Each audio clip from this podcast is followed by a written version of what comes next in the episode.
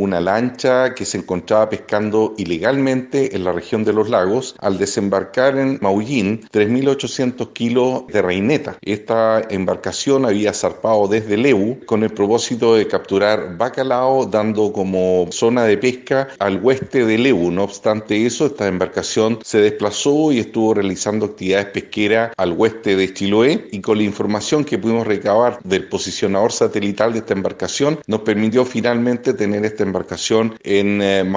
con estos 3.800 kilos de reineta, puesto que esta lancha no tiene permitido capturar este recurso en las aguas de la región de los lagos.